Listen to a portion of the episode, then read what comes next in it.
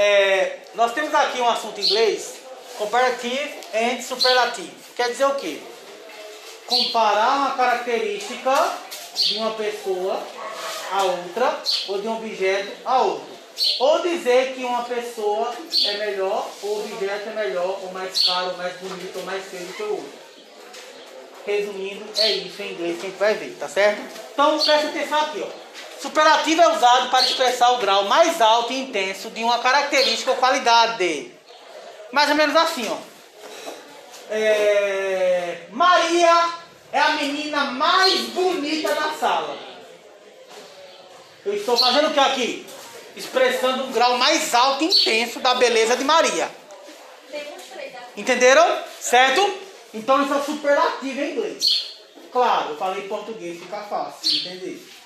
Professor, como danado eu coloco isso em inglês? Fácil. Aqui eu estou dizendo, eu estou dizendo aqui, ó, que John é o menino mais velho da sala. John. Como é velho em inglês? Old. Velho em inglês? Old. Certo? Para eu dizer o mais velho da sala, eu só acrescento est. EST ao final do adjetivo. Então fica como aqui, ó. John is the oldest student in his class. John é o menino mais velho da sala dele. Só acrescentar EST, oldest. Então, fácil, né, gente? Isso? Ó, aqui é velho. Old é velho. Acrescento EST, fica o mais velho. Estão percebendo como em inglês ele é prático, gente? Olha só em português. O mais velho.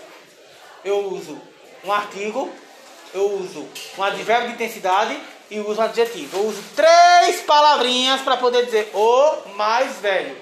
Em inglês eu uso uma palavrinha só para dizer o mais velho. Uma palavra que muda Oldest. Pronto. Às vezes a gente vê essas palavras com alguns acréscimos aqui e nós não sabemos o que significa. Isso é o superlativo. Beleza? Já o comparativo tem a função de expressar uma característica ou qualidade de um substantivo, comparando-o com outro. Comparativo, eu vou fazer o que, gente? Eu vou fazer uma comparação. Existem três tipos de comparativo. Explicando em português primeiro, para depois vocês entenderem em inglês, para deixar a coisa bem explicadinha para vocês. Comparativo de igualdade. Maria é tão bonita quanto Joana. Igualdade. Comparativo de superioridade. Maria é mais bonita do que Joana. Superioridade. Comparativo de inferioridade. Maria é menos bonita do que Joana. Certo? Então nós temos aí igualdade, superioridade e inferioridade. Claro, falei isso para vocês em língua portuguesa. Vamos entender esse negócio em língua inglesa? Vamos lá. Primeiro que eu coloquei alguns adjetivos no superlativo para vocês entenderem. Aquilo que eu expliquei. Fácil, fácil, gente. Ó, large, the largest. Nice, the nicest. Simple, the simplest. Acrescentei EST. Aí eu tenho aqui o quê? O maior, é, o mais simpático, o mais bonito, o mais simples. Esse D aqui é o adjetivo. Desculpa. Esse D aqui é o artigo. O, A, Os, As. D. Ok? Aí eu tenho aqui, ainda voltando no superlativo, né, fazendo essa volta no superlativo, tem superlativos com adjetivos longos. O que são adjetivos longos? No olho, você percebe que a palavra é maior. O adjetivo é maior. Beautiful. Beautiful. É, eu tenho uma professora lá no passado que ela, ela fazia Beatiful. Era, entendeu? Lá no passado, era bi, Era. Mas eu agradeço muito a ela. Aprendi muita coisa. É, na época eu não sabia de nada mesmo. Aí muito, muito tempo eu ficava Beatiful. É bonito em inglês. Beatiful, Beatiful. Aí depois, meu Deus do céu, que pronúncia tão feia. Depois, né? Mas olha só. Olha, interesting. Ok? The most interesting. Quer dizer o quê? Ó, quando o adjetivo for maior, você perceber que ele é maior, você vai usar the must na frente do adjetivo. Você não vai acrescentar EST não. Vai acrescentar EST são adjetivos curtinhos. Quando o adjetivo for maior, quando você quer dizer o mais bonito, a mais bonita, the most beautiful.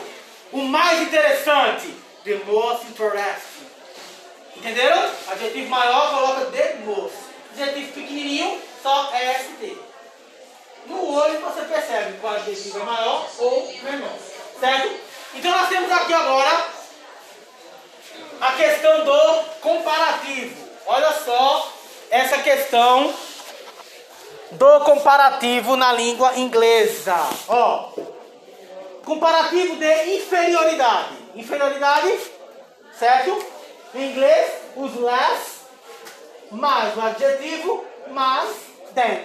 My shoes were less expensive than yours. Meus sapatos foram menos caros do que os seus. Inferioridade. Ó, uso less. Quando você usa less, quer dizer que é inferioridade. Comparativo de su superioridade, ok? Ó, certo? Só vou aqui colocar uma coisinha aqui pra vocês. Vocês vão corrigir aqui. Desculpa eu, técnico. Comparativo de igualdade. Corrijam aí, pelo amor de Deus. Cadê que eu percebi antes? Não, o professor está ensinando errado. Que é isso? Ó, viu? Comparativo de igualdade. Ninguém fala nada, né? Ó. Você não sabia, né? Olha só. Comparativo de igualdade. Olha só. Igualdade. S, S.